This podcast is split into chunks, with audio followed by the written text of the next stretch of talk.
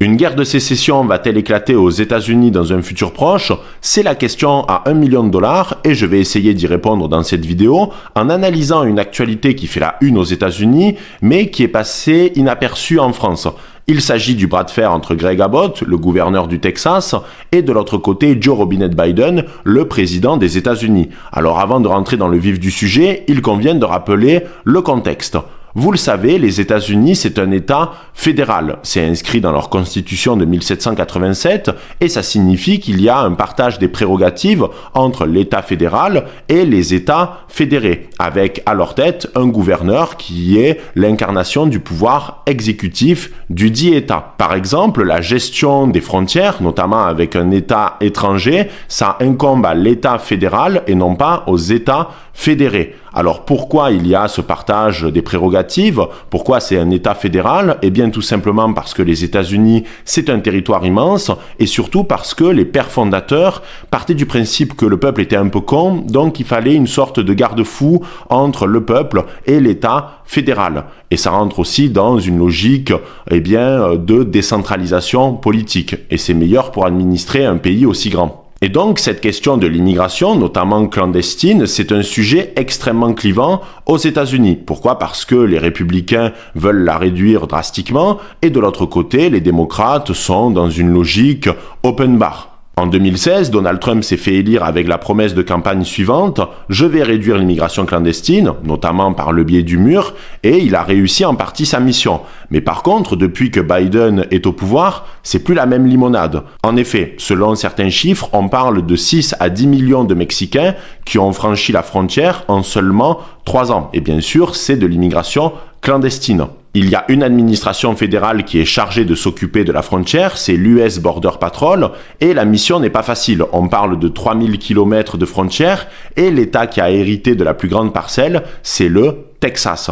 Et donc cette immigration clandestine, ça pose tout un tas de problèmes politiques, économiques, mais surtout sécuritaires. Pourquoi? Parce que le Mexique, c'est absolument pas l'image d'Épinal avec des pina coladas, d'Annie Trejo qui va te faire des petits faritas et des Holden Paso. Non, non. Le Mexique, désormais, c'est devenu un narco-État. Le terme narco-État a été théorisé par le FMI et c'est pour parler d'un pays dont les structures profondes, notamment politiques et économiques, ont été gangrénées par le commerce de la drogue.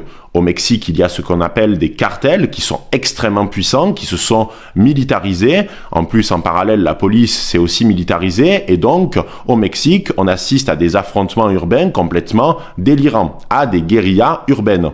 Et il y a une sorte de paradoxe, c'est le fait que le gouvernement mexicain euh, souhaite lutter contre les cartels, mais en parallèle, les cartels graissent la patte de politiciens ou de policiers. Donc c'est le serpent qui se mord la queue indéfiniment. Et donc, petit à petit, les cartels se sont installés dans certaines grandes villes du sud des États-Unis pour y mener des activités illégales. On parle de trafic de drogue, euh, trafic d'armes, prostitution, euh, bref, la cam habituelle.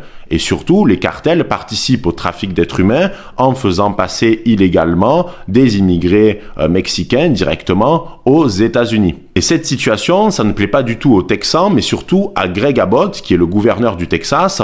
Et c'est le genre de mec, faut pas lui marcher sur les pieds. Déjà, c'est un petit peu difficile parce qu'il est handicapé, euh, donc éventuellement tu peux lui marcher sur les roues, mais surtout parce que c'est un conservateur déterminé. Et il veut aller dans le sens euh, de ses électeurs, parce que les électeurs en ont marre de cette immigration clandestine qui devient totalement ingérable. Il faut quand même rappeler une donnée essentielle, c'est que le Texas, c'est le seul État américain où quand tu roules euh, sur la route, tu vois des panneaux avec marqué N'essayez pas de baiser le Texas, puisque c'est le Texas qui va vous baiser à la fin. Ça annonce la couleur. Et donc, Greg Abbott, face à cette situation migratoire sans précédent, il a décidé de demander à la garde nationale texane de placer des barbelés à la frontière et surtout des bouées gonflables sur le Rio Grande, puisque le Rio Grande, c'est une frontière naturelle entre les États-Unis et le Mexique. Et cette volonté politique, ça n'a pas du tout plu à Joe Biden qui a décidé d'envoyer l'US Border Patrol détruire les installations de Greg Abbott. L'affaire a fini devant la Cour suprême américaine, c'est l'équivalent à peu près de la Cour de cassation, et les juges ont estimé que c'était Joe Biden qui avait raison parce que c'est une prérogative de l'État fédéral et non pas des États fédéré, la gestion de l'immigration et surtout de la frontière avec un État étranger. Mais Greg Abbott, il est plutôt malin le gars même, puisqu'il a décidé d'invoquer un article de la Constitution américaine qui dispose que en cas d'invasion d'un État, l'État est compétent pour gérer la question des frontières. Donc il y a un véritable euh, bras de fer entre le Texas et le reste du pays, sachant qu'en parallèle, nombre d'États euh, républicains comme par exemple la Floride ont apporté leur soutien à Greg Abbott en envoyant notamment la garde nationale et du matériel. Donc on retrouve une logique de polarisation politique extrême entre d'un côté les États républicains qui se soutiennent et de l'autre côté les États démocrates qui soutiennent Joe Robinette Biden. Concrètement, le Texas a des moyens de rentrer en sécession, c'est-à-dire qu'aux États-Unis, il y a plusieurs États qui sont suffisamment puissants d'un point de vue économique et qui ont notamment accès à l'océan pour prétendre à une sécession. On peut parler par exemple de la Californie, du Texas, de la Floride ou bien encore de l'État de New York ça serait beaucoup plus difficile pour un État au centre des États-Unis qui est enclavé euh, de faire sécession, même si euh, tout est possible, puisqu'on l'a vu euh, dans l'histoire, notamment avec le Lesotho en Afrique du Sud. Mais alors concrètement, est-ce qu'on n'est pas loin d'une sécession ou est-ce que ça relève du fantasme?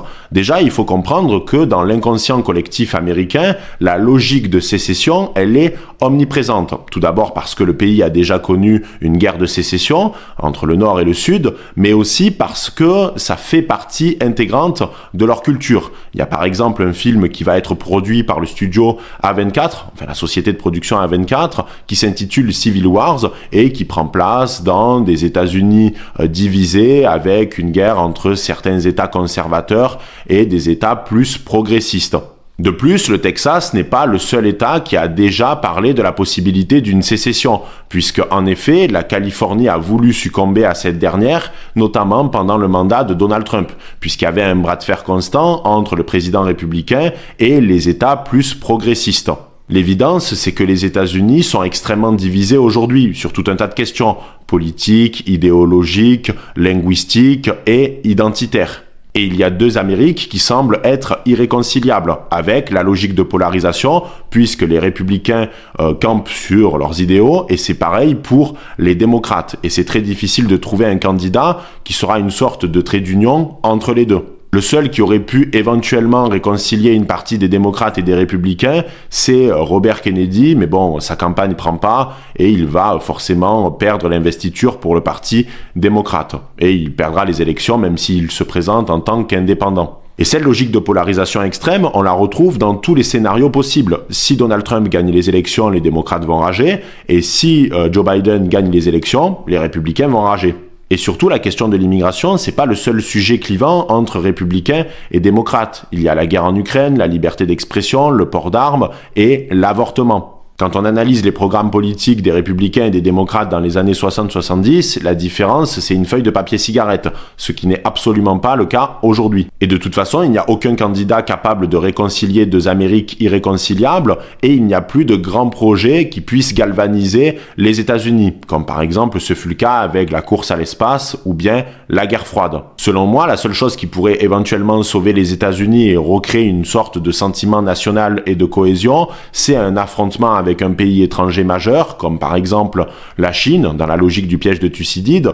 Mais bon, on sait très bien que quand les États-Unis font les gendarmes du monde, euh, ça finit jamais très bien. Donc, euh, faut pas l'espérer non plus. Il faut aussi considérer que l'organisation du territoire avec un modèle fédéral, ça incite à la possibilité d'une sécession. Pourquoi? Parce qu'au final, on ne peut pas en vouloir à Greg Abbott. Greg Abbott, il va dans le sens de ses électeurs. Il voit que la situation du Texas est délétère par rapport à cette immigration clandestine et il veut régler le problème. Donc forcément, euh, les problématiques que rencontre le Texas, ce n'est pas euh, les mêmes problématiques que va rencontrer par exemple euh, l'Alaska ou l'État de New York. Absolument pas. Donc le gouverneur d'un État, il va aller dans le sens de ses électeurs et parfois il va rentrer en contradiction totale avec la politique qui est menée par l'État fédéral. Et ça, euh, c'est de la logique pure parce que c'est le problème d'une décentralisation qui est trop prononcée. Et je crois fondamentalement que la logique de sécession, on va pas seulement la retrouver aux États-Unis, puisque par exemple l'Irlande du Nord a manifesté sa volonté